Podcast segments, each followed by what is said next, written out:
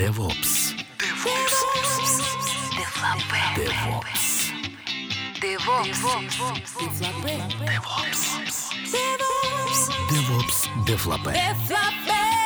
DevOps.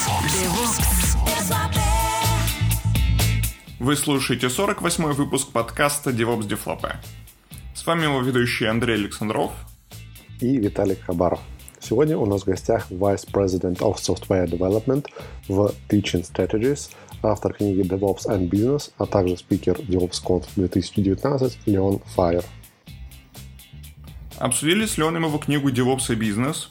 Что такое DevOps? Зачем DevOps нужен бизнесу? Как трансформировать компании и почему DevOps-инженер не может сделать это сам? Приятного прослушивания! Привет. Привет! Здорово, что ты снова пришел к нам в гости. Если не ошибаюсь, мы с тобой последний раз виделись где-то примерно года полтора назад. Да, где-то так, когда мы были на, на РИД. Да, это был Рид, да. Вот, мы тогда с тобой записали замечательный выпуск про мониторинг бизнеса. Вот. Я, кстати, не слукавлю, если скажу, что это до сих пор за вот полтора года это все еще один из моих самых любимых выпусков э, подкаста. Спасибо. Вот, я, я его до сих пор всем рекомендую, всем, кто вот как-то, как тебе сказать, кому только-только мысль пришла в голову, что DevOps это не только инженерка, а еще и, в принципе, влияние вообще на всю компанию. Ну да, так в принципе оно есть, потому что оно началось, конечно, как э, ну, Dev и Ops, правильно? А, Как э, разработчики и operations работают вместе. А, но оно очень быстро поменяло направление, даже не направление, в принципе, оно поменяло scope, можно сказать, потому что оно начало покрывать все остальные группы, технические группы, правильно? Покрывали а, DBAs, покрывали тестеров, покрывали все остальные группы, тоже в противном случае получалось ты берешь из пяти silos два и делаешь из них одно, но все остальные все равно остаются отдельными. И если продолжать в том же ключе, так почему та же самая система не может относиться ко всей компании? Да. Ну, кстати, у меня начинает возникать ощущение, что вся эта система, она работает немножечко в параллельном мире. Э, Я буквально вчера открывал Твиттер, э, читал Патрика Дебуа. Да, собственно, человек, который придумал слово DevOps. Э, Он ретвитнул статью, которая называется DevOps Days глазами разработчика. Вот. То есть разработчик пришел на конференцию, описал свои впечатления, и, в общем, ему ничего не понравилось. Потому что на конференцию запланили апсы, они обсуждают, как им вертеть Kubernetes, как им, значит, писать ямлики, контейнеры и вот это все. Вот, поэтому, да, с одной стороны, конечно, DevOps вроде касается всех, а с другой стороны, э, если посмотреть на конференцию, кажется, что нет. Да, ну, я честно скажу, конференция это, в принципе, очень плохой показатель а, индустрии в целом. Во-первых, проблема в том, что DevOps это такой термин, который эфемерный, можно сказать. А, под DevOps можно подразумевать все, что угодно теперь. Правильно. Ты говоришь DevOps и сразу думаешь что? Думаешь тоже Kubernetes, думаешь Docker, думаешь CI/CD, а, думаешь а, Silos, думаешь команда. Некоторые думают, это вообще IT в General это новое название. То есть, а, как анекдоте тебе скажу, набирать человека с, а, на роль DevOps Engineer невозможно, потому что приходит пять резюме, и все пять абсолютно разные. Да. Да. Но, ну потому что DevOps разное, это сильно зависит от того, в какую сторону организаторы его направить, в принципе, потому что какие, какие презентации они выберут. Я знаю, например, DevOps Days в Филадельфии, тут недалеко от меня. А, я там был два раза. Так вот, последние пару лет они вообще начали, они поставили фокус, на чтобы практически все презентации были не технические.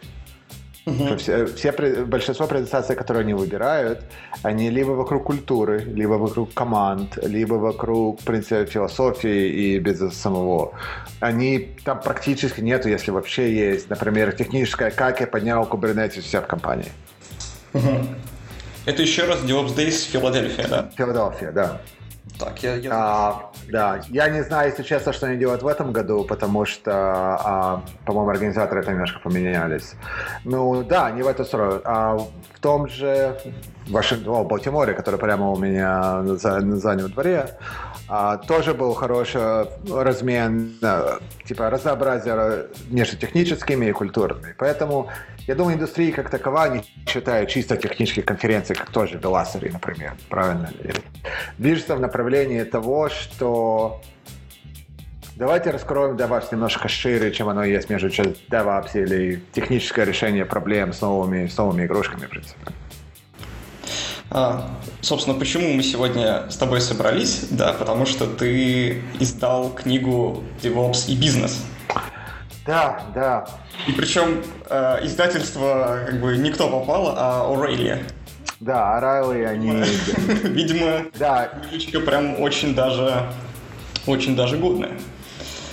Я успел уже прочитать где-то, наверное, половину, вот, поэтому я, конечно, сразу еще в самом начале выпуска скажу, что, ребят, ссылочка в описании, это реально имеет смысл читать, именно поэтому мы тут собрались, потому что книжка шикарная. Я думаю, что она должна быть на столе просто, не знаю, у каждого тех директора точно, э, менеджеров однозначно, Наверное, даже разработчикам бы подарил, я думаю. Спасибо, спасибо. Да, иде... в принципе, идея для книжки пришла а, один из эдиторов Райл и был на конференции, по-моему, в Бостоне. Там я делал мою презентацию DevOps и бизнес, ту же, которую делал в DevOps Москве в первой. Угу. А, или вариант той конференции. и, в принципе... DevOps называется, да? Безапс, да, именно тот, именно ту презентацию. Тот Безапс, который я делал uh, на первом uh, инаугуральном uh, DevOps Days Москва. Uh-huh. Uh, это был вариант этой презентации, которую слышал Орел, и, и, и подошел ко мне и говорит, не хотел бы ты это перевести в книжный вид, что было довольно интересно, да. Uh, то есть теоретически я, конечно, думал написать книжку, знаешь, как тенор. О, вот я сяду, напишу книжку. Практически я, в принципе, давно вышел из школьного возраста, чтобы понимать, какая это работа, насколько маленькая книжка бы и не была. А, да, вот так оно и получилось. В принципе, та презентация я взял как базу а, тем, и чем больше я писал, тем больше добавлялось немножко материала вокруг. Ну, и новый опыт появлялся, который хочешь добавить. Сколько у тебя лет ушло на то, чтобы написать книгу? А, веришь? Нет, наверное, оно вот с этого разговора после конференции до выпуска прошло, наверное, года два с половиной-три. Причем, саму, да, оно звучит грандиозно. Сама книжка маленькая, там всего страниц 80, по-моему. То есть книжка очень маленькая. Да, она так достаточно быстро читается. Да, она очень маленькая, в принципе, но сам процесс, я, в принципе, никогда не знал, что это за процесс писания книжки. Uh-huh. А, во-первых, значит, original schedule, который у меня был, оно, я должен был закончить за 3 месяца или 4 месяца, что-то такое. Uh-huh. И первый, первый вариант а, я, в принципе, отправил в течение двух месяцев, который был расписан, это 83 или 90, или даже больше было, по-моему. И первое дело, что было, оно пришло обратно с очень много красной, с красными чернилами. А, и много из чего было, надо поменять тон. Потому что тон, в котором ты пишешь книжку, особенно для Орала, и тон, в котором я, например, пишу мой блог, и тон, в котором я презентирую, это две большие разницы, как говорят в Одессе, знаешь.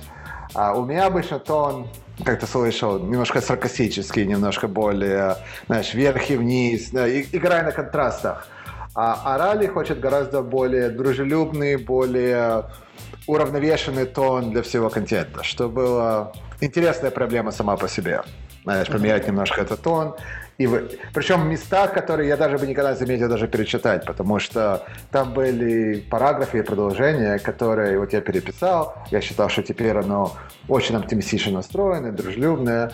И вот этот, когда уже читает, говорит, а, вот это ты хочешь поменять так, это ты хочешь поменять здесь, эти слова. Я на это смотрю, думаю, блин, я на это даже внимания не обратил. Uh-huh. Да, это был процесс. А потом сам процесс, а, время, расписание и мое, и, в принципе, эдитора, потому что то у меня завал на работе, то у меня конференции, то Арайл у них завал на работе, то у них конференции. Поэтому мы перешли, наверное, туда-обратно, ну, чтобы не соврать. Это заняло хороших полгода, если не больше. Потом эдитор ушел в другую компанию. Мне дали другого эдитора, которая прошла и дала еще один, э, еще другие, абсолютно другие рекомендации, знаешь, которые мы делали. Потом оно пошло на техническое ревью, и что было очень хорошо, потому что это люди сильно в индустрии прочитали, и дали абсолютно честные рекомендации. То есть никакого, а, это все хорошо, знаешь, отлично, кумбая, они действительно дали честные, честный фидбэк. То есть местами, например, у меня в голове все сходилось, а когда люди, которые не знают, что у меня в голове читают, значит, два и два там не сходятся. То есть такие mm-hmm. моменты. То есть было очень хорошо. Очень много было хороших рекомендаций. Вот ты про это говоришь, но в принципе люди, которые читают, не знают, что это такое. Знаешь, например, Кемс. Я написал Кемс, я его это сам расшифровал и подумал, что это достаточно. И один из фидбэков было, что вау, какой параграф потратить, рассказывая, что такое Кемс, потому что многие люди просто могут не знать, что это такое. То есть такие вещи, которые мне, в принципе, в голове даже не, не было, ну как-то, кто не знает, что такое кемпс, в принципе, знаешь, но это естественно. А, кто не знает, что такое Apex и Capex, знаешь, мне даже в голову не приходило, что есть люди, которые не знают, что это такое, например. А, да, такие вещи. И опять же, потом опять расписание проблемы, потом сюда, потом уже с эдиторами, потом уже форматами. То есть сам процесс был долгим чисто из-за логистики, если честно. Но да, но написать даже 80 страниц, это, это, был, это был интересный опыт, потому что блог, ты садишься, у тебя что-то на уме, наверное, как ты знаешь, ты пишешь свои страницу 2-3, ты выбираешь на бумагу, и все, не надо об этом думать. А тут надо структуру формулировать правильно, знаешь, одно должно переходить к другому. Слушай, у меня не получается взять и легко написать блог. Мне это прям целый сложный процесс. Да, не знаю, мне... У меня чер черновики лежат годами просто какие-то. У меня тоже. У меня тоже, я честно скажу, у меня просто наброски.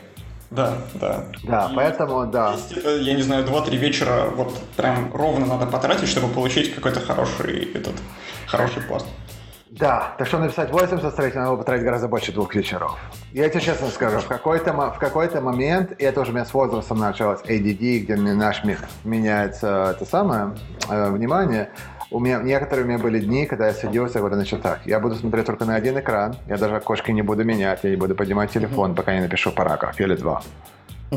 И самое смешное, что вот когда мой коллега, то, что я говорил, а, писал свою книжку, он мне говорил, что жена его закрывала в комнате и говорил, что не имеешь права выходить, пока ты не пишешь страницу. Я думал, что он шутит. У меня была та же ситуация, когда моя жена прогоняла меня в мой офис, она закрывала дверь и говорит, так, ты сидишь, ты пишешь, а потом уже будет все остальное. Потом пойдем, куда, куда ты собирался идти, потом уже будет обед. Это самое, сиди и пиши. Да, поэтому это процесс. Слушай, ну, получилось отлично, и у тебя, и у редактора ну, по крайней мере, тон точно ровный и дружелюбный в течение всей книжки. Это получилось. Да, да, да, да, это было, это было интересно. Да, самая большая, это, это, наверное, была самая большая трудность, потому что а, весь, весь основной фидбэк и от редактора, и от, а, и от ребят индустрии, это был разумный разговор. А вот именно менять тон, менять, менять персональный стиль, а, это было трудно, потому что если ты пытаешься идти по стандартным, то ты думаешь каждое слово, которое ты пишешь. Значит, тебе гораздо труднее просто сесть и написать параграф. Потому что да. ты пишешь параграф так, как ты его думаешь в своей голове, что будет в твоем персональном тоне, в своем персональном стиле. То есть это, наверное, была самая трудная часть для меня. Это выдержать этот стиль, как Орали его хочет.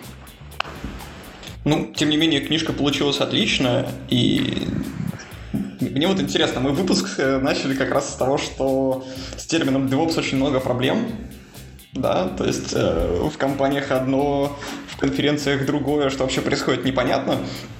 А книжка DevOps и бизнес. А, что ты понимаешь под э, DevOps в книге?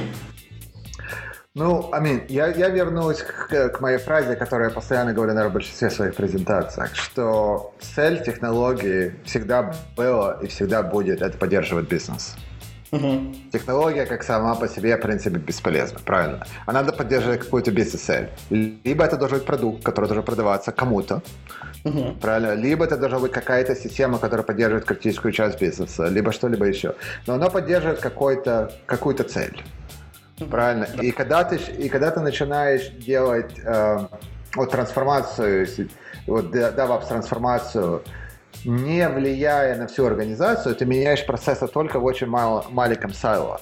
То есть в конце концов у тебя получается, если ты пытаешься убрать сайлос в технологической группе, мы говорили про QA, про DBA, правильно, про developers, то ты оставляешь все равно одно большое сайло.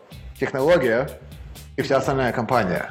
Правильно. Да. А так как задача технологии поддерживать компанию, не имея этот фидбэк, не зная, что там происходит, это очень трудно делать. Если KPIs такое KPI, правильно? То по-русски то же самое слово, или KPS, как оно по-русски? Да-да-да, мы также говорим KPI. KPS, отлично.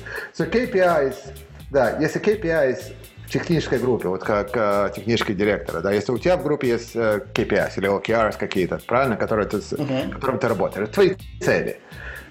Но если ты не знаешь, какие цели организационные, твои KPIs могут абсолютно быть другие, правильно? А, да, а, они могут даже противоречить. Они, это было следующего, они могут даже противоречить. И задается вопрос. Ты можешь создать идеальную технологическую команду, но если они не поддерживают бизнес, такая же она идеальная. Правильно? То есть да. DevOps это да, DevOps это философия, DevOps это, это процессы, это DevOps это название, это плохое прицельное название. DevOps это в последнее время это buzzwords. В принципе, что ты делаешь, это digital transformation, правильно? Это трансформация компании, основанная на технологии. Но основанная на технологии не значит, что только технология. Мне кажется, что очень часто теряется, особенно у технарей. Мы считаем, что все процессы и проблемы надо решать в своем узком кругу, независимо от бизнеса. Да, да, есть такое. Да. Да. Да, поэтому я пытался покрыть несколько, не, несколько сюжетов, несколько вариантов из моего опыта, там, где именно работая с бизнесом и поддерживая бизнесом помогает помогает лучше ускорить даже фидбэк, помогает уменьшить э, количество ошибок, помогает улучшить качество продукта и помогает, в конце концов, компании сделать больше денег. То есть мы, в принципе, можем э, резюмировать так, да, что DevOps — это философия, э, суть которой в том, что э, мы хотим, чтобы IT работало на бизнес, приносило деньги. Да, I mean, DevOps, цель DevOps, в принципе, это улучшение, улучшение скорости и качества процесса. Uh-huh в технической, да, в технической концепции это процесс uh, delivery, правильно? Но delivery может быть разный. Deli- в конце концов, delivery — это не написание кода, это не запуск продукта. Delivery — это от начала и до того, как продукт попадает в руки, uh, в руки покупателя, правильно? в руки юзеров. А, так вот это, и когда он туда попадает, опять же, он должен соответствовать какой-то цели. Если выпускаешь какой-то продукт, как Apple, например, да, его никто хочет покупать, то зачем его выпускать? Поэтому процесс, весь процесс delivery должен прийти от самого начала, от uh, создания до разработки, до, deliver, до деплоймента и до, пользу, до, до самого пользователя. Так. А, ну, то есть мы можем, в принципе, наверное, также сказать, что книжка о том, как свою компанию к этому привести, трансформировать. Да, да, немножко. То есть я не даю никаких схем, как, как это делать. Я даю идеи, что работало, что не работало в моем опыте. Потому что очень часто, особенно у нас в индустрии, идет термин, знаешь, best practices. Да. Это стандартный термин, которым мы пользуемся. А, и проблема в том, что best practices а, не считает контекста. Поэтому то, что best practice для тебя, может абсолютно не работать для меня. Угу. Вот абсолютно. Правильно. Это, это система, которая, ой, я вот прочитал где-то на блоге или в книжке, что вот это так нужно делать agile, или вот так можно делать DevOps, или вот такая должна быть архитектура системы, и поэтому это будем делать вот так вот. Да, да, да, да, да, да. А работа... Как каждый день в жизни инженера, да. Да, да, да. Но это, опять же, это проблема не только инженерная. Да, это инженерная проблема, это очень часто Я вчера прочитал, что Netflix запустил Kubernetes а, на, на кавке, поэтому мы должны сделать. А так я прочитал в другом, что это самое, что Лучший подход к этому, это нужно запускать 14 ноут с кавки, потому что все должно быть redundant, правильно? Я сейчас спинап Amazon на полмиллиона в месяц. И, ну, так было написано, это best practices, правильно? И никто не спрашивает, что сам Amazon запускает э, как, ту же кавку на двух ноутс, потому что у них SLAs 99.5 и 20 минут, которые ребуты с одной на другую, вполне в них попадает. Поэтому зачем платить в 16 раз больше, правильно? И никого не волнует, что твой bill теперь за Amazon в 10 раз больше, а трафик у тебя в 150 раз меньше, чем у Amazon, правильно? Но но то же самое, то же самое идет э, в бизнесе, правильно? То, что я столкнулся с этой моей новой команде. Agile, Scrum, методология, правильно? Стендап, все церемонии, которые люди проходят. Угу. Когда я пришел, люди сидели в стендапс по полчаса, так. по 40 минут командой. А плюс этого, чуть ли не каждый второй день были еще митинги, и плюс планинг, плюс груминг, плюс при-груминг, и плюс еще отдельный сбор. И когда я говорю, это, это сумасшествие, на команду 30 человек, это знаешь, сколько времени тратить, сколько денег тратить, сколько продуктивности, мне ответ был, ну как же, это так по книжке, это так надо делать agile. Agile был вроде как про гибкость, если мне не изменяет Да, да, да, да, да, да. Ирония, где-то там есть ирония, но... Да, да. Да, да, да.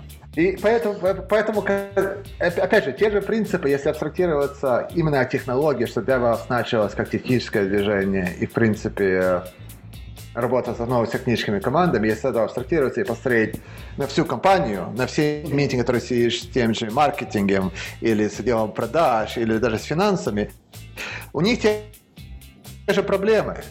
Правильно? Бизнес считает те же, те же э, журналы, говорит, о, я увидел, что все идут в клауд, мы должны перейти в клауд завтра. А то, что оно будет стоить в два раза больше, это никого не волнует, потому что как же? Облако решает все проблемы, знаешь. Конечно, облако и Kubernetes, ну, мы все это знаем. Ну да, да, да. Но, но Дакер, Дакер не забудь.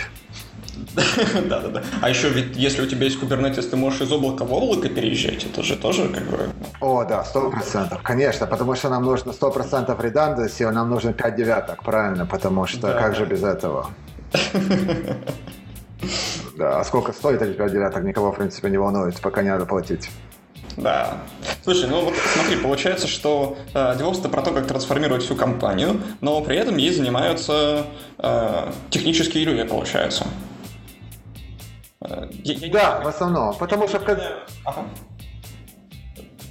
Так, да, я как-то это перебил тебя, извини.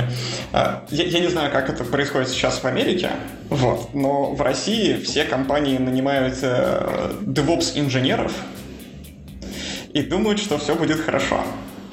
Что вот нанял DevOps-инженера, он сейчас все сделает.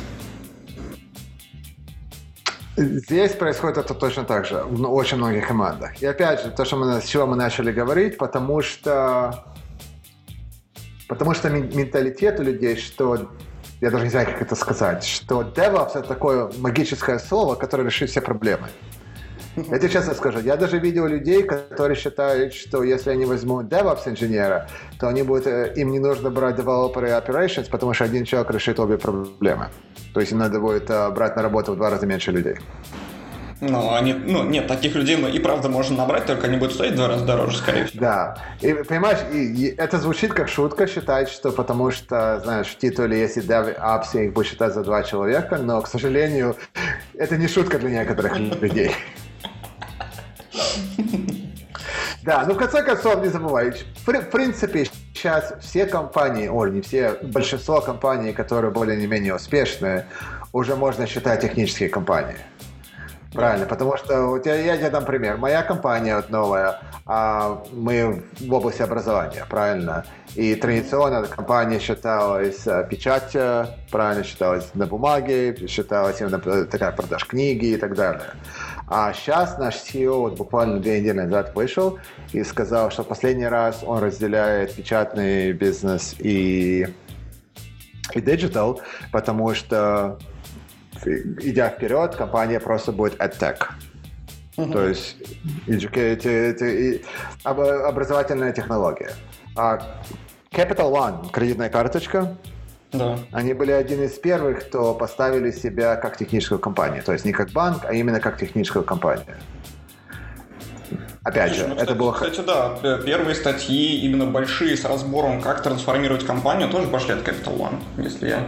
Да, Capital One, они, кстати, молодцы. Они построили очень большую э, техническую базу. То есть они сильно поставили себя как тех... технология в первым делом, а бизнес это второстепенно, который... Это не бизнес, который технологии поддерживает, именно мы даем технологические средства, технологическое решение проблем. А, в конце концов, тот факт, что они все-таки банк э, догнался до них, потому что они не могут, соответственно, двигаться так быстро, как хотелось бы, но они сделали очень много хороших вещей. То есть они, они по первые вот в индустрии, в банковской индустрии, они начали contribute в open source, например. Uh-huh. Они начали делать продукты для себя, и они начали выпускать это для всех польз... в открытое пользование. То есть большинство компаний, если уже не сделали, то сделают в ближайшем будущем. В противном случае они просто умрут, а начинают ставить себя как технологические компании. Ну, то есть, в принципе, опять же, мы можем сказать, что современный бизнес э, без DevOps невозможен. По крайней мере, ну, сейчас еще это как-то возможно, но я думаю, что в течение лет 10 уже все. Ну смотри, Amazon, в принципе, показал, что ни одна индустрия невозможна без технологий. Да, да, да. Они перед, потому что... просто все. Да, потому что над ними смеялись. Как то может быть магазин без физического магазина? Правильно. Mm-hmm. Сколько лет прошло перед тем, как те же огромные и Walmart и, и так далее, которые бы были гигантами индустрии, начали понимать, насколько они отстают от Амазона. Mm-hmm. Да. Tesla делает то же самое с машинами, в принципе, если подумать. Правильно? Да, сейчас все как раз пытаются их догнать, э, сделать себе там автопилоты, строят эти отделы и все остальное, да. Да, то есть все индустрии, смотри, я, я не знаю, или вас это Amazon купил, например, эти самые, как они называются? Mm-hmm. Супермаркеты. Whole Foods. Да, да, да, Whole Foods, точно. Whole Foods, да. И что, я не знаю, ли ты слышал, что они э, пытаются сделать? Они пытаются сделать, при магазины с self-checkout полностью основан на технологии. Да, я слышал. Сейчас я об этом, я хочу только сделать ремарочку для России, что Whole Foods да, да. это, грубо говоря, аналог пятерочки. Ну, а, хотя нет, нет, нет, нет. Whole Foods же, если не ошибаюсь, это все-таки такая более, э, как тебе сказать, э, еда по качеству выше, чем в среднем. Да, в принципе, они считаются более высшим классом, они делают фокус на органику, на... Да, да, да. Вот, общем, то же самое, на то же самое, что стоит в два раза больше, да. Да, да, да, да, да. Вот. Будем считать, что это элитная пятерочка. Ну. Да, да, да, да, да. А... Но опять же, в то же время вот, да, их, их, их цель это, в принципе, сделать магазин без продавцов. Угу. Да, я видел, у них уже был очень крутой проект, где ты там сам заходишь, камера видит, что ты берешь, что ты кладешь обратно, и ты просто выходишь, из тебя списывают ровно столько, сколько ты взял. Да. Ни охраны, ни ничего, вообще прекрасно. Да. Опять же, это, это еще прототипном, они только на этим работают. Ну, если посмотреть, сколько Амазона денег и сколько они вложили в этот проект, то я думаю, что это не за грабли. И опять же, это инновация. Вполне возможно, вполне возможно. Но опять же, это инновация, правильно? Это инновация в очередной индустрии. То есть Amazon сделал инновацию в e-commerce в свое время и продолжает, в принципе, это делать. А, даже не одно, а несколько. Например, их recommendation engine, это же был а, это же был первый, который показал, насколько больше продаж они могут сделать, только предлагая продукты на homepage. Uh-huh. Да, это, это вообще история про этого, это вообще интересная. А, не знаю, если, если слышал, я разговаривал с ребятами, которые работали в то время. Так вот, это recommendation, знаешь, uh, you may also like модуль на homepage, когда заходишь на Amazon. Uh-huh. Это был индивидуальный проект одного из разработчиков, то есть оно даже не было на roadmap продуктов. То есть он пошел это сделал, он запустил в продакшн, а через неделю пришел и показал, что благодаря этому у них продажи увеличились на 7%. Круто. А 7% Амазона, это же сам понимаешь. Это не, это не мелочь в кармане, да-да-да. Там и полпроцента уже как бы имеет смысл бороться. Да, да, да. Ну вот, опять же, ну все эти инновации происходят в мире технологий, поэтому хочешь или не хочешь, компания во всех индустриях. Мы только что говорили, в принципе, про супермаркеты, про еду, про книги, про машины, в принципе, во все, про банк. В принципе, во всех этих индустриях ин- инновации происходят на технической стороне. Ну да, видимо, поэтому как раз и сложилось впечатление, что ты можешь нанять вот этого э, мифического DevOps-инженера, который тебе все сделает. Ну да.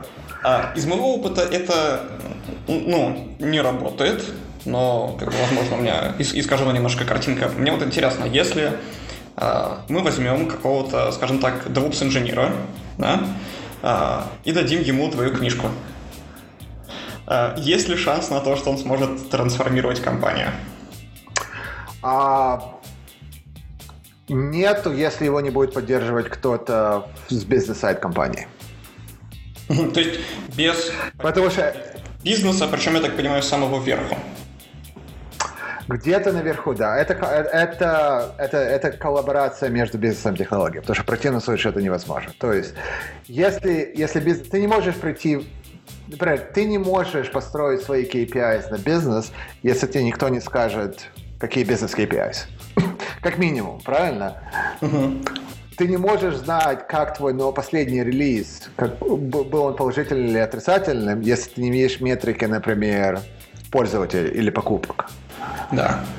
Правильно. Ты не знаешь, что будет, что ты не знаешь, что произойдет завтра, если ты не знаешь, какая roadmap у, у продаж.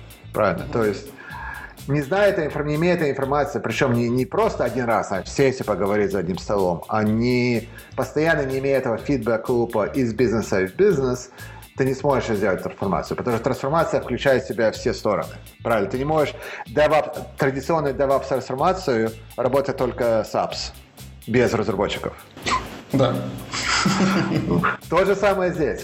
Просто считай DevOps это две команды. Неважно это Dev или Apps, неважно это бизнес и DevOps, неважно это DBA и QA. У тебя есть команды, которые в принципе вместе не работают, не разговаривают и с разными целями. И задача именно этой трансформации это поставить команду на работать в принципе в одном направлении и с одной целью.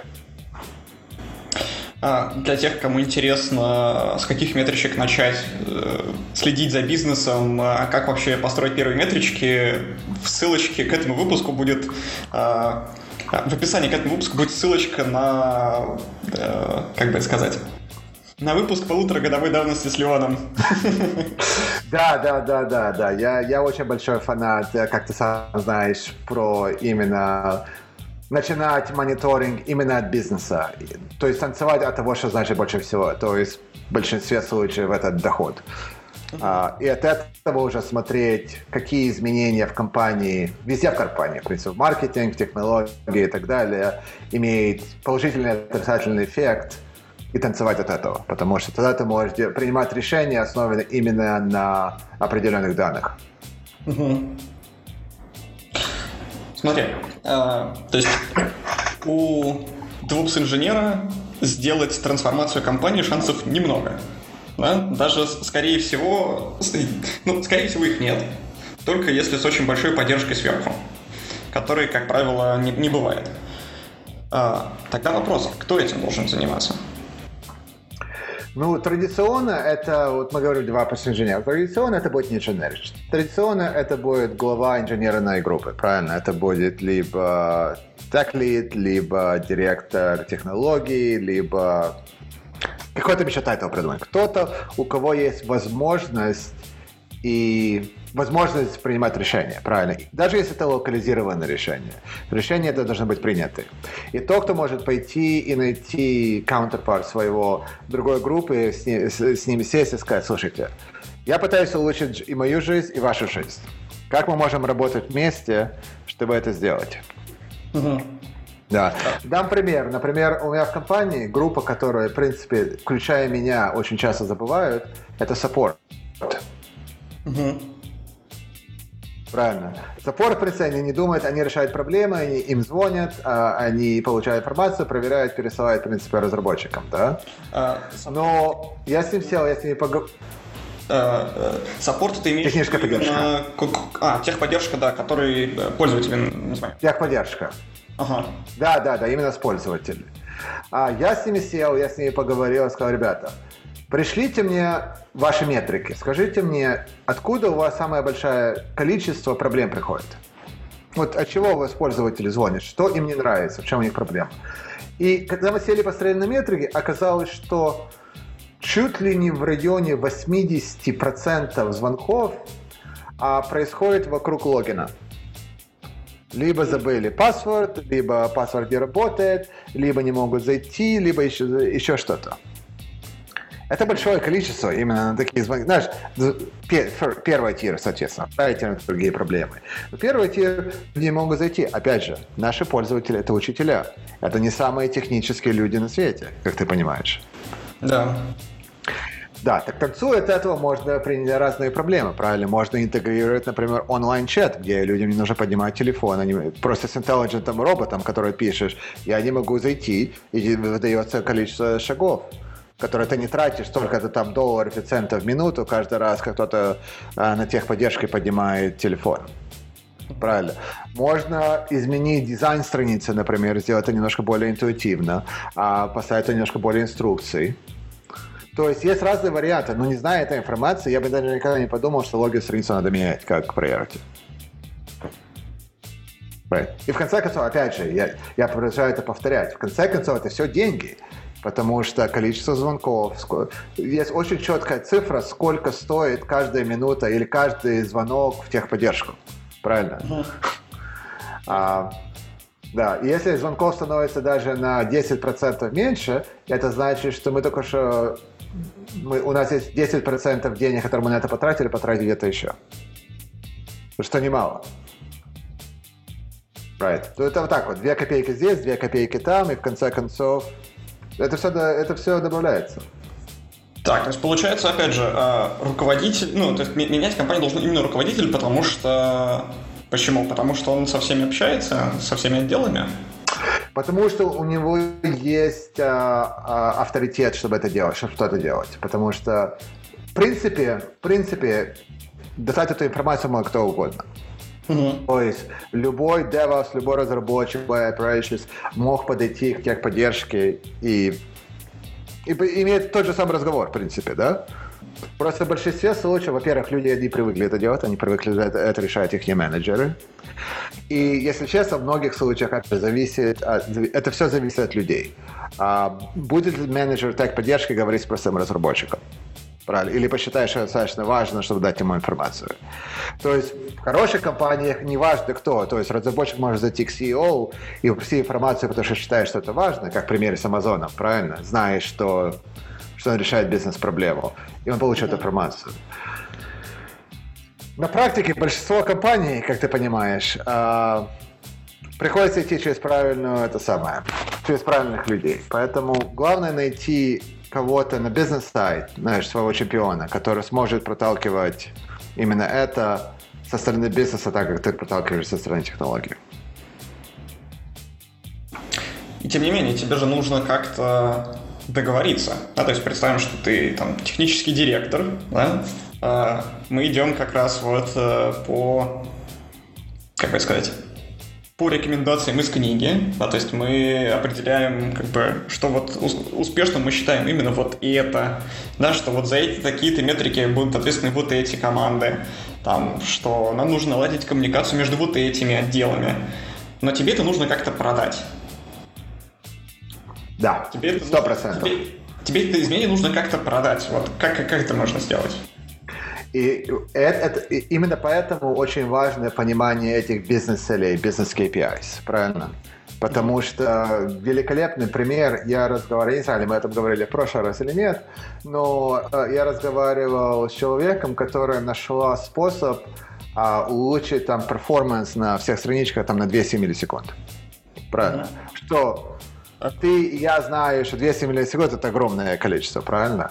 А если ты пойдешь к финансам или к CEO скажешь, я увеличу это на 200 миллисекунд, на тебя посмотрят как на сумасшедшего, правильно? А, так не в том дело, что даже увеличить, хорошо, ты улучшишь перформанс, бог с тобой.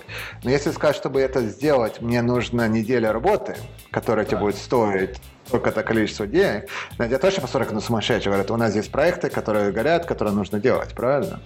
Но если ты поставишь то же самое предложение, только скажешь, я могу за неделю работы улучшить conversion rate на 12%, потому что это индустрия стендеры, или улучшить э, количество продаж на, там, на 5% или 7%, что там индустрия стандартно.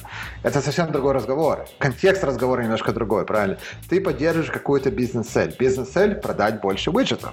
Или бизнес-цель – это чтобы больше людей нажали кнопочку, когда они заходят на страницу, правильно? Лучше throughput. Когда ты ставишь, решение, когда ты ставишь решение в контексте проблем, которые понятны бизнесу, и гораздо легче продать. А, мне здесь видится сложность. Достаточно такая большая. Там много, там много сложностей. Ну, начнем как бы... Начнем их разбирать по одному, скажем так. А, вот я разработчик или там инженер эксплуатации, да, или там тестировщик, неважно. И я знаю, что я могу, например, там, ну, не знаю, классическая, классическая такая штука, да, я там э, не, не знаю, я настрою там Jenkins, и мы будем быстрее выкатываться. Ага. В принципе, в принципе, если мы возьмем, а, например, State of а, DevOps там, за последние несколько лет, мы оттуда, конечно, знаем, что есть корреляция между частотой выкатки и там и количеством падений, количеством проверенных бизнес-гипотез, прибылью компании и вот это вот все. Ну, вот.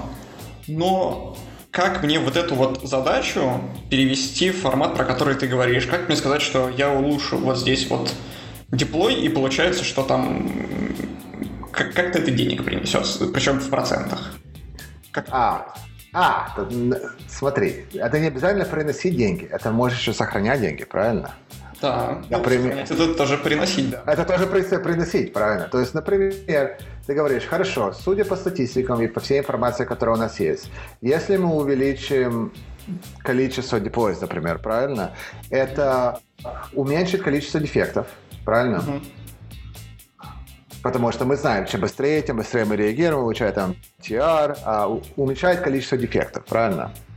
Что значит, возвращая обратно к примеру, который я привел, уменьшается количество звонков в техподдержку. Что значит, они будут тратить меньше времени на поддержку этого, что значит, меньше, будет, меньше денег будет тратить на это. Да, но как понять, насколько меньше? А, это зависит от ситуации. Иногда это можно просчитать четко, иногда, в принципе, ты берешь индустатистику и начинаешь не забывай, ты это продаешь, поэтому нарисовать красивую картинку можно и глянцевую, правильно, даже не имея фактов с собой. Да, конечно, в идеале было бы сказать сколько. Но опять же, в большинстве случаев ты будешь опираться на информацию с, то, с той же DevOps State Report, например, да, который говорит, вот столько-то компаний нашего размера, которые увеличивали количество релизов там с одного в две недели до каждый день, мы видим улучшение, уменьшение багов. Да, да, да. Ну, даже 10-20%. Да. Правильно. Да, вот берешь и экстраполируешь это в количество денег и сколько или сколько часов, которые не сам можешь экстраполировать деньги, говорит, вот сколько это потенциально это сейвает. И вот сколько мы на это потратим. Это тоже самое важное. Правильно? Это будет маленький проект или это будет большой проект. Чем больше проект, соответственно, тем труднее. Если честно, именно поэтому я рекоменду, всегда рекомендую начинать с чего-то маленького. Так. Потому что если ты найдешь маленький проект, который можешь предложить, который покажет сразу же физический плюс, правильно? Либо ты покажешь bottom line в конце концов, либо показываешь э, доход, либо меньше расходов, то ты увеличаешь, увеличиваешь доверие к себе, правильно? Тебе начинают доверять. То есть ты один раз сказал, что сделать, и ты это сделал. Значит, в следующий раз ты можешь прийти и сказать, у меня есть проект немножко побольше, но опять же, он должен, он должен это самое, облегчить жизнь тебе. И так как у тебя уже есть история того, что ты пацан сказал, пацан сделал, а, Правильно, будет больше и больше доверия. Поэтому, если начать несколько маленьких проектов и сказать, давайте сделаем вот так вот, и actually сделать и показать э, бенефиты этого всего, то в будущем этот проект можно больше и больше увеличивать, будет и больше бюджет на это, соответственно, будет и больше, угу. раза будет больше это самое место и времени, чтобы работать над этими проектами и продолжать их. Как все, опять же, возвращаясь, это не только DevOps, не только технический термин. Incremental improvements – а работают везде. И чем меньше, чем меньше ты их развиваешь, тем больше ты показываешь, и больше ты больше внушаешь доверие в это. Да, звучит хорошо, но... Всегда есть но. Да, всегда есть но. Есть э, замечательный State of DevOps. Uh, у них есть отдельный white paper о том, как на основе State of DevOps uh, считать return of investment. Да, то есть как понять, что вот я сейчас в таком состоянии, хочу вот такое состояние, э, и вот есть формулка, в которой мне нужно подставить кучу цифр, и тогда я пойму, сколько плюс-минус я буду больше зарабатывать. Ну, как компания, да, не персонально. А, да, я, я, я, я, кстати, не видел. А, я могу... Хорошо, я после выпуска да. пришлю тебе ссылку. После выпуска пришлешь мне, да. О, видишь, я что-то выучил сегодня. Да. Приходи почаще. С удовольствием, будешь приглашать. А, да, да, да. За какой вопрос был? Сейчас, секундочку, я отмечу просто, чтобы не забыть. Да, давай. Ссылку на рай. Вот. То есть, э, да, вроде как э, этим можно пользоваться, можно вроде как перевести, перевести это в деньги. Э, мне здесь непонятно что. Э, что вот если я приду к своему там SEO, например, или другому руководителю какому-то со стороны бизнеса, угу. и скажу, давай сделаем вот это, согласно State of DevOps мы заработаем там столько, то у него будет первый вопрос, а что такое State of DevOps и почему на это можно полагаться? То есть я понимаю, что для меня это авторитетный источник, для них это вообще как бы какая-то неизвестная абсолютно штука. Есть немножко этого. А, опять же, э, Никол и как его, который пишет State of DevOps, в принципе, у них такие credentials в индустрии, что можно это показать. Но в конце концов, тебе даже не нужно доходить до, до именно до сорса, где ты вычитал это. А в большинстве случаев просто честно достаточно сказать, что судя по статистикам индустрии, судя по средним индустрии, Ага, то есть не, не, не заморачиваться, не раскрывать источники. Да, да, да, да. Слушай, интересно, то есть... Э... Опять же, я, я хочу сразу сказать, не то, что я говорю, что это будет работать в 100% случаев, потому что, опять же, best practices, как я, чего я начал, они все хороши, но нужен контекст, потому что есть люди, те же CEOs, которые не послушают тебя, неважно почему, только потому, что ты не CEO, только потому, что ты не из бизнеса, и значит, ты не знаешь, что ты, о чем ты говоришь. Кстати, есть. Такие... Я, я такое видел, да. Ты не из бизнеса, куда лезешь? А, то же самое можно сказать в другую сторону. А, ты, ничего, не, ты, ты ничего не знаешь про технологии, зачем ты мне говоришь, что мне делать? Да, да, да, да, да, да, да. Очень часто. Самый частый, кстати, вопрос, да, когда э, в компанию или в команду выходит э, менеджер, да, первый же вопрос, насколько он технический. Да? Вот, вот первый. Причем в большинстве случаев менеджеру не нужно быть техническим, нужно просто понимать, что он не знает. Но ты прав, это абсолютно первый вопрос. Кто ты такой, чтобы мне говорить, как делать мою работу? Правильно? Да, да, да. Да. И это, опять же, это работает в обе стороны. Это работает и технологии, и бизнес. Вот, и получается, что мы с технической стороны все-таки лезем в бизнес, в целом получается, да, что тебе все-таки нужно быть э, ну, где-то наверху, чтобы к тебе прислушались. Но, но железной гарантии, что ты точно продашь все эти идеи, у тебя, у тебя нет. Нету, сто процентов. Поэтому я говорю, нужно найти кого-то а, со стороны бизнеса. Это не обязательно SEO, потому что SEO это было бы идеально, соответственно. Кто-то, кто поддержит тебя с той стороны, потому что в большинстве случаев, о, не в большинстве случаев, половине случаев, если не больше, а, этот разговор у тебя не получится иметь с кем-то, кто играет роль с той стороны. Правильно. Mm-hmm. Поэтому надо найти кого-то, опять же, чью жизнь для кого-то можешь, для кого это будет э, плюс, правильно? Ты увеличиваешь количество click-throughs. Для кого это большой плюс? Для маркетинга, правильно? Найди кого-то там, не обязательно CMO, правильно? Это может быть кто угодно. Кому ты говоришь, слушай, я буду хорошо выглядеть, ты будешь хорошо выглядеть. Давай попробуем. Так, предположим, что мы вот взяли эти идеи и даже смогли их кому-то продать. А, что нам делать дальше? С чего нам начинать? Дальше, дальше, дальше ну, ну, нужно возвращаться к, к мониторингу и фидбэк-лупам, правильно? Это не, это не единственный разговор, это не то, что ты пытаешься продать один раз. Это разговор, который нужен проходить постоянно. То есть тебе нужен какой-то фидбэк-луп, понимая, как меняется, как меняется информация с обеих сторон, какой эффект всех изменений, которые ты делаешь, правильно? Uh-huh. Надо поменять, как меняются KPIs. Если что-то меняется, например, например, вдруг со стороны бизнеса вышел новый проект, который они пытаются что-то решить, правильно? Для технологии это надо знать, потому что в противном случае это будет последняя минута. Кстати, о птичках. У нас уже все материалы готовы. Мы готовы сказать следующую неделю. Вы готовы? Угу. Не знали, когда у меня было это много раз, когда огромные проекты, которые занимали год, чтобы сделать дизайны, чтобы сделать research, чтобы поставить все материалы, чтобы подготовить выпуску, и которые абсолютно забыли поговорить э, с технарями. А, ты смеешься, но это, у меня сильно такое было. У меня был э, клиент много лет назад, который они готовили сделать пол, полный э, редизайн. Полный редизайн процесса. И они потратили сильно. С, с агентством они потратили год. А, на wireframes. Они поставили, поменяли весь бренд, они поменяли все документы, они выпустили все принт-материалы, они подготовили сделать публичный, э, публичный announcement, а, а потом мы сидим на митинге, и, они, и мы это обсуждаем, то есть общий митинг со, со всеми сторонами, и они это обсуждают.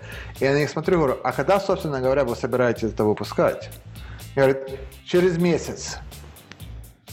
Я, говорю, я, я извиняюсь спросить, я говорю, а вы в курсе, что здесь э, работы на три месяца? Так оптимистично. Uh-huh. И, и, сто, и причем на, на три месяца это еще будет стоить сколько-то. Я говорю, сколько у вас бюджета? Говорит, а у нас бюджет на это вообще не осталось. Мы это все потратили на research, на это самое. Uh-huh. И все, этот дедлайн уже не меняется, ты же понимаешь. Потому что уже все готовы, все газеты ждут, журналы ждут. То есть... Э, и вот тогда начинается разговор, блин, а что мы будем делать сейчас? Даже опять же, маркетинг об этом знал, а, отдел продаж об этом знал. IT об этом не знали. Потому что никто как-то не подумал, что будет существенный технический процесс, который связан с этим. Потому что люди не привыкли к этому. Угу. Ну, то есть мы можем сказать, да, что в первую очередь нужно, получается, взять метрики бизнеса, понять, что из них оно наиболее критично, где мы можем что-то улучшить прямо сейчас. Да? Да. Первое, да, первое надо понять, да, первое надо понять KPIs. Это будет самое первое, это самое, понять, к чему мы стремимся, что мы пытаемся улучшить. Потому что, опять же, ну, это, наверное, нереальный вопрос. Может быть, может быть, доход для твоей компании это не важно. Это сам, не самая большая э, важность. Ну, Например, бизнес бывает разный, да. Бизнес бывает, бывает non-profit, правильно? В котором доход совсем не первостепенно. Первостепенно, например, это outreach, что больше людей смогут или куда-то попасть, либо куда-то зарегистрироваться, либо куда-то получить информацию. А, да, как пример, который я пользовал тоже в одной из презентаций, например, а, журналы онлайн, знаешь, которые у них самое важное это не, не контент, который они дают, у них самое важное это рекламы, uh-huh.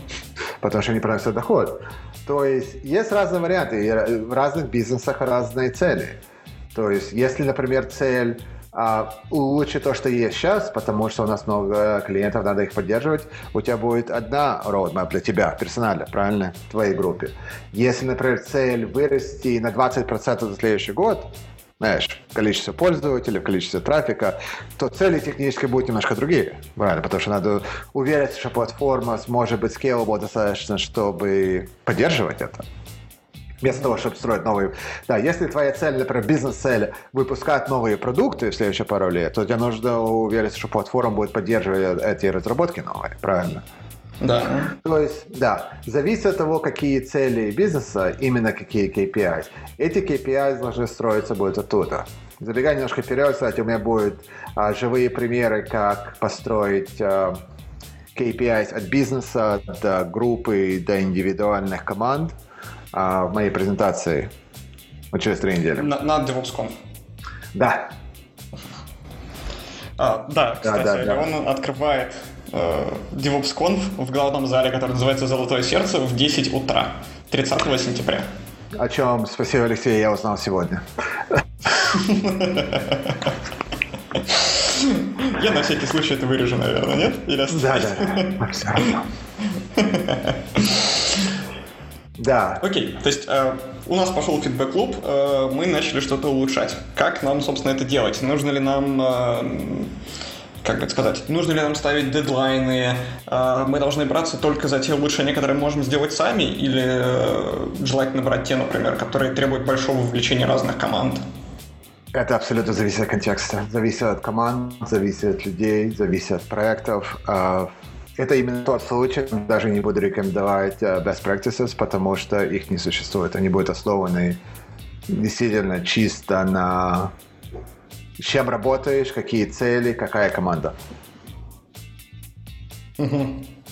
Да, потому что зависимо, какая информация пройдет с этих фидбэк а, оттуда, в принципе, оттуда она начинает танцевать. Оттуда ты начинаешь понимать именно, что важно, и оттуда начинаешь планировать проект. Потому что, в конце концов, это все хорошо в теории, да, мы говорим, мы будем такой-то проект делать, мы будем делать проект, который будет поддерживать бизнес, правильно, все это. Это все хорошо. Но в конце концов, есть внутренние проекты тоже, которые хочется сделать.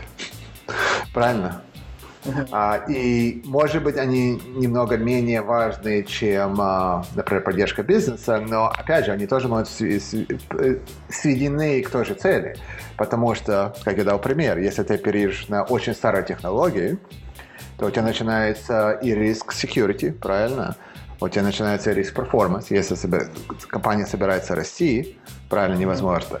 И тот же риск, о котором мы говорили, набора людей. Все хотят работать в новой технологии. Если хочешь найти лучших из лучших, тебе нужно иметь технологии. То есть все это внутренние проблемы, в принципе, внутренние проекты именно для технологических компаний, которые тоже поддерживают, в принципе, те же цели. Если мы хотим поддерживать бизнес, вот это то, что нам нужно сделать. И еще это очень, это, это действительно очень хороший чек, потому что в конце концов, если так посмотреть, ты думаешь, вот у меня эти есть пять проектов.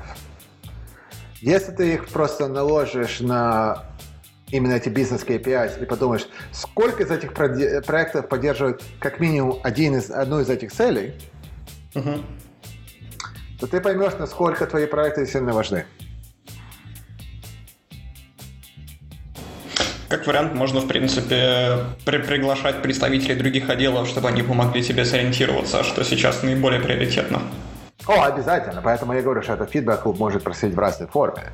А, и да, фид, я большой вообще фанат, как ты знаешь, что фидбэк клуб должны происходить в любой точке процесса в любом случае. А, самый, самый, самый, наверное, легкий вариант это сколько людей приглашают на свои postmortems или retrospectives людей из других отделов. Ух, ни разу не видел, чтобы кого-то приглашали на постмортум из, э, из бизнеса, например. Ну, то есть, Ну, а вот, например, а, мне знай- кажется, они не придут. Может и не придут, но опять же, это, это, все, это все как ты построишь культуру, правильно? Это Рим не строился за день. Например, мы говорили про техподдержку. Зная, вот если у тебя техническая проблема, которую решили довольно быстро, да, но зная, сколько людей позвонили, то есть сколько денег мы потеряли, сколько э, именно пользователи недовольны, очень хорошая метрика, про которую нужно поговорить именно на постмортеме, правильно? Или то же самое с маркетингом. Маркетинг, конечно, гораздо труднее пригласить, что гораздо больше... Они гораздо дальше от технической группы, чем техподдержка, например.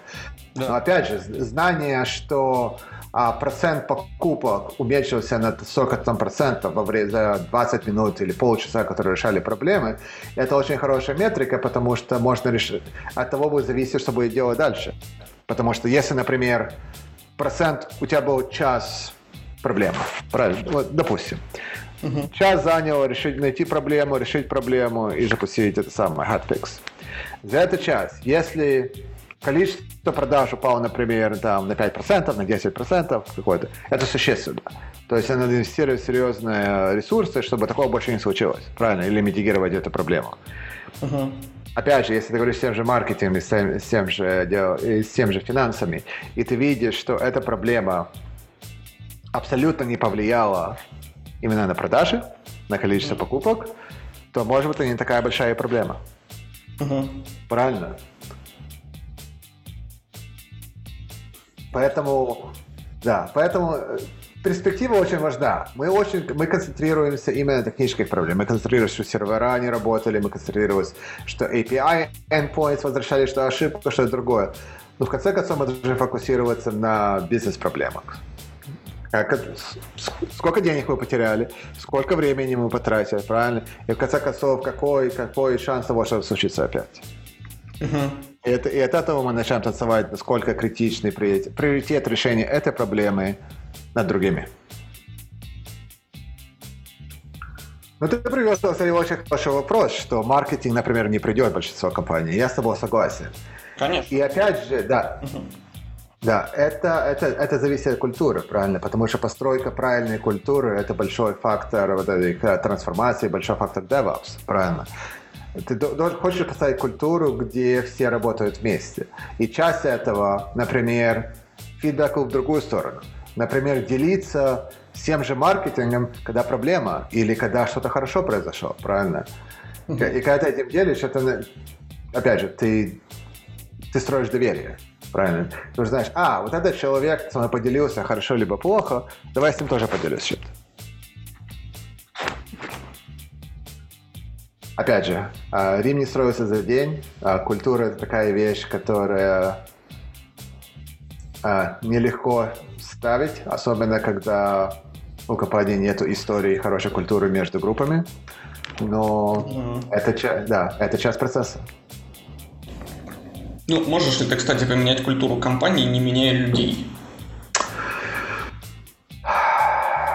Не меняя, в смысле, физически или да, да, да. не То меняя... те же самые люди, но начали жить по-другому. Потому что э, те изменения культурные, мощные, которые я как-то наблюдал со стороны, они всегда были связаны с большим количеством увольнений. Это хороший вопрос. Это зависит от людей. Все зависит, в принципе, от людей. А, потому что Некоторые будут меняться, некоторые не будет. А, некоторые будут активно противиться этому, правильно, потому что изменения трудны. Никто не любит меняться. А, всем, всем удобно делать то, что они делали все это время. А, особенно правительство виновато. Он, не знаю, как у вас.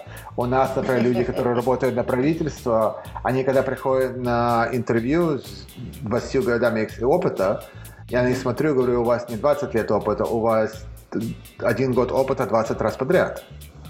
Да, у нас абсолютно такая же история. Да, да, да. И так получается в очень многих больших компаниях так получается, что когда люди делают одно и то же, они входят в ритм, они входят в рутину, они привыкают это делать. И любые изменения, они disruptive, они... Э, никто не хочет меняться, никто не хочет делать больше. Это не только бизнес-сайт, это технически тоже. Правильно, когда ты говоришь, что мы переходим на DevOps, мы меняем наш стек, мы переходим в Java, мы начинаем деплоить каждый день, сколько людей считает, что я не хочу писать на этом языке, я не хочу работать с этой технологией, зачем нам меняться с Java на Go, потому что мы это делали последние 10 лет, у нас работало более не менее. Правильно? Да. А добра добра не ищут. Ну, причем, кстати, этот... А, я еще очень часто слышу, что это нам все не подходит. Сто процентов. Это, это нам все не подходит. Да, мы, мы особая компания с особым путем, нам, нам не нужно тепло каждый день. Это, да, это тоже хорошее. Нам... Это не работает, это только в стартапах. Сто процентов. Это я тоже слышу, поверь мне, это проблема, с которой я борюсь, потому что... И вообще, зачем нам деплоить каждый день недели? Мы вообще можем деплоить каждый месяц. Правильно? Да. Там мы гораздо больше сможем время протестировать, и оно будет сто процентов работать. Да. А, да, но это сто процентов. Э, и сто процентов, ага. И и это слышишь везде, на всех фронтах. И на технологическом у меня были разговоры с кадрами, которые не понимали, почему им нужно сказать вот техподдержке, почему нужно сказать разработчикам, почему нужно сказать аккаунт-менеджерам, когда они делают major upgrade версий uh, in production. Uh-huh. Они говорят, я, я, мы не понимаем, почему нужно сказать другим людям в компании, когда мы просто сели и это сделали. Я говорю, у меня такое впечатление, что у нас есть разговор, что я говорю, что небо синее, а вы мне говорите нет. И вот я на него указываю, а вы мне все равно говорите нет. Я не знаю, я не знаю, как продолжить этот разговор теперь. Понимаешь, это бывает до такой степени, что да, очень трудно это самое. Но люди не любят меняться, никто не любит меняться. Поэтому, да, иногда эта измена будет происходить с полностью замена людей. Потому что люди либо не хотят меняться, либо не могут меняться, если честно. Потому что ну, кстати, вот э, на тему изменения людей есть э, у меня такая, как тебе сказать, э, ну, назовем это моей больной темой последних нескольких месяцев. Вот есть люди, они, собственно, начинают что-то менять. Да? То есть они даже согласились, что ну, неважно, они хотят там, ну, как, как вот уже, как самый частый пример, да, мы хотим там чаще деплоиться. Это вот самая обсуждаемая да. тема. И они там начинают, значит, э, как они говорят, ставят практику CI-CD. А, и тут начинается пляска с тем, что чтобы это нормально сделать, тебе нужно на самом деле научиться это делать. Чтобы научиться это делать хорошо, тебе нужно на самом-то деле прочитать кучу всего. То есть, как это работает, какие принципы, зачем. Вот, особенно с принципами. Вот, что меня удивляет, многие люди ставят э, там continuous delivery, но э, continuous delivery.com никто не открывал. Ну да. А, а там как бы базовые три принципа, на которые тебе нужны операции, без них вообще все, что, все остальное можно игнорировать, собственно. И работать не будет. У людей должно быть желание, у людей должно быть желание учиться. Правильно. I mean, мы живем в мире, там, где технологии меняются каждый день. Угу. Если у людей нет желания учиться, то это, наверное, самая большая проблема, которая самая трудная решить. Да. Я тут вижу даже, что она чуть сложнее. Я вижу людей, у которых, которым хочется учиться. Да, то есть они там, например, подходят ко мне с вопросами, просят что-то рассказать и прочее. Ну, то есть какая, какая-то движуха есть. Да? Да. Но я понимаю, что краткого ответа не хватит. А, сделать объемный ответ, но это надо неделю потратить. Да, да, да. Рас, раскрыть проблему со всех сторон. И получается, что мне нужно, чтобы они взяли, например, и прочитали книжку большую. Не знаю, там DevOps Handbook условный, да? Ну да. Нормальная такая толстенькая книжечка. Вот. А, и вот это уже людям достаточно сложно. А, да, я с тобой согласен, но люди разные. А, например, некоторые учатся гораздо лучше по книжкам, некоторые... И я, кстати, в том, же числе. Мне гораздо легче что-то взять, а, разобрать по частям, а потом собрать обратно так, как мне нужно, чем сесть и прочитать полную книжку, например.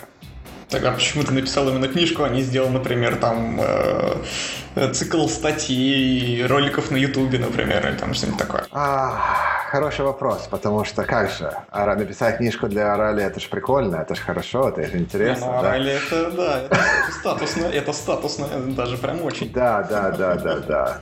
Поэтому я теперь все могу. Да, называй, называется не... Да, называется не сыпь, не соль на рану. Да, но, опять же, есть другие люди, которые гораздо удобнее сесть и прочитать книжку.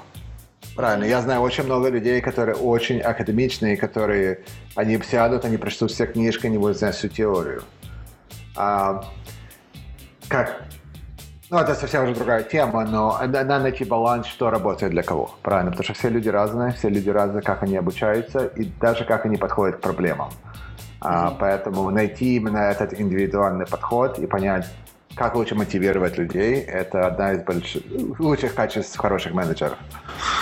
То есть можно, в принципе, работать с тем, что люди не очень глубоко закапываются в какие-то вещи, да, и есть, можно под них найти какие-то обходные дорожки. Сто процентов, да. И опять же, люди индивидуальны во всем. Я знаю очень много людей, которые хорошие программи... программисты, например, mm-hmm. которые, если четко им поставить проблему, они решат от А до Я.